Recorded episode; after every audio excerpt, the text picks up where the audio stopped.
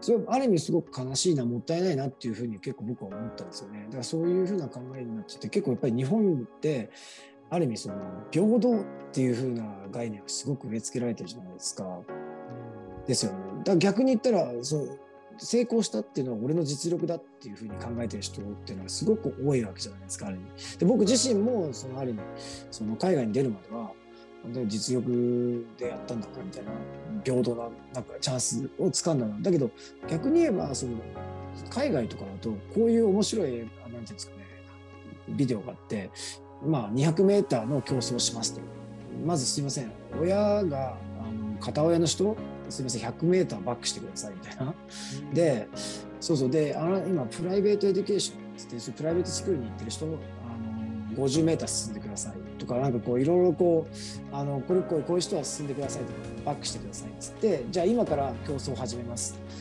これってフェアな競争ですかっていうようなそういうビデオがあるんですよね。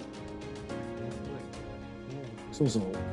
そう。だからこれってある意味実力主義って言ってるけどもスタートラインがもうなんか 150m ぐらい進んだとこからスタートして 200m 走をやってる人もいればなんか 400m 走にやってる人もいるしこれって同じ競争じゃないんじゃないですかっていうどう思いますか皆さんみたいなそういう番組があるんですよね。だからこそ海外ってそのやっぱりその自分が生まれてきた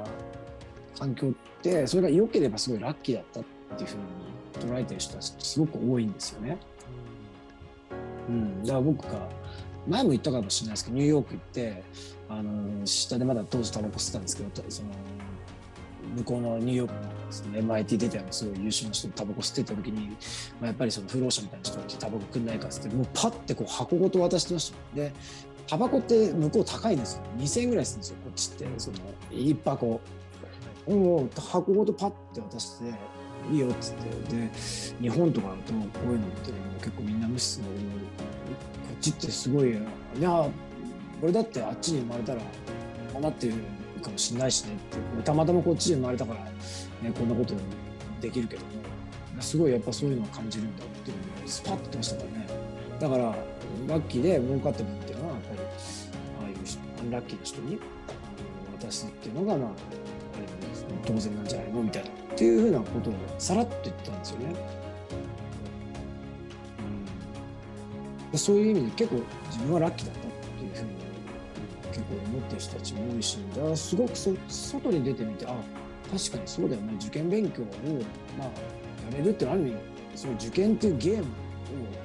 ある意味普通に何も考えずにさせてもらってで あの、ね、そういうゲームをもらえない人たちってやっぱりすごくいるわけだしっていうのは海外に出て初めてその今ねあ気づかなかったなって思ったんですよね僕も。うん、なんか、まあ、いい意味でも、なんかその差が見えづらいじゃないですか。そこら辺の、うん、とかもそんなにいないとか、うん、っていうところがあって、なんかその近い人に対してはそのやっかみとかっていうのが起きやすいけれども、遠い人にはなんかそういうのが起きづらいって話も前もあったんですけれども、はいはい。もあって、なんか、あんまり、うん、なんかその差があるっていうことを見ないようにしてるというか、こう気づかないようにしてる部分もなんかありますよね、日本にって思うの。うんやっぱそれがやっぱりある意味ね、社会のその仕組みとしてうまくそのいやはめ込まれるシステムとしてこう機能させられてしまっている部分っていうのがあると思うんですよね。ある意味その、世界一うまくいった社会主義のシステムみたいな感じじゃないですか。確かに。うんうんまあだからこれからの時代ね、まあ、うん、そういう意味でやっぱりその、まあ、あの炎上事件っていうのはその、この2回分ですか、発達と成長と、それからその美意識っていう、まあ、今回のあの対談ですごくその、なんていうんですかね、やっぱりその日本の教育でやっぱり足りない部分っていうのが結構現れてしまったのかなっていうのを僕はすごく痛切に、うん、あの僕もあそこまでそのちょっとねナチスじゃないですけども昔は結構やっぱりそのね努力してあの自分が実力で勝ったもんだと思ってた部分っていうのもすごいあったし、でも、まあ、あそこまでね、ちょっと極端な考えではなかったですけども、やっぱりでもその、海外に出るまではやっぱりあれにね、どっちかって言ったら、うん、あっち側の寄りの考え方した部分っていうのもあったんで、やっぱりすごい他人事にはすごく思えなくて、だからすごくそのね、彼自身がいろんな人の分も一緒にそうやって炎上してくれて、結構考え直す人ってたくさんいてくれたらいいなっていうふうには思いましたよね。うんなるほど。なんかあの後、その謝罪みたいな、うん、YouTube を流してましたけど、それってなんかあの、見ました？あ、すみません。全然僕、ちょっとあの、えー、人伝いにそういうのを聞いて、僕もテレビとかも見ないんで、あんまその読まないんで、まあちょっとなんか、まとまったどういう経緯でどういうことが起こったっていうのを見たんですけども、あんまりなんかその実物は見てないんですよね、実は。あなるほど。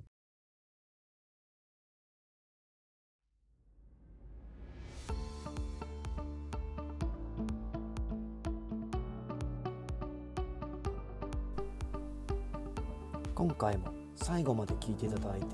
ありがとうございました。このタイミングでピンときた方は是非フォローをよろしくお願いします。質問や感想などがありましたらコメント欄の方に書いていただけるととても嬉しいです。